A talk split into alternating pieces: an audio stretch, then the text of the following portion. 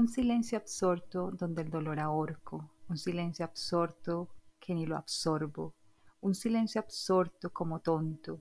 un silencio absurdo tan absurdo como astuto, donde me escudo y al mismo tiempo desnudo el temor, el dolor, el vacío de un posible perdón, del ardor que te deja la traición de quien es tu amor, quien te siembra el temor de no sentir amor por vos y sí por otro corazón, por otro olor, otra razón, ese otro que te parece un absurdo y mejor lo dejas en un silencio absorto y absurdo.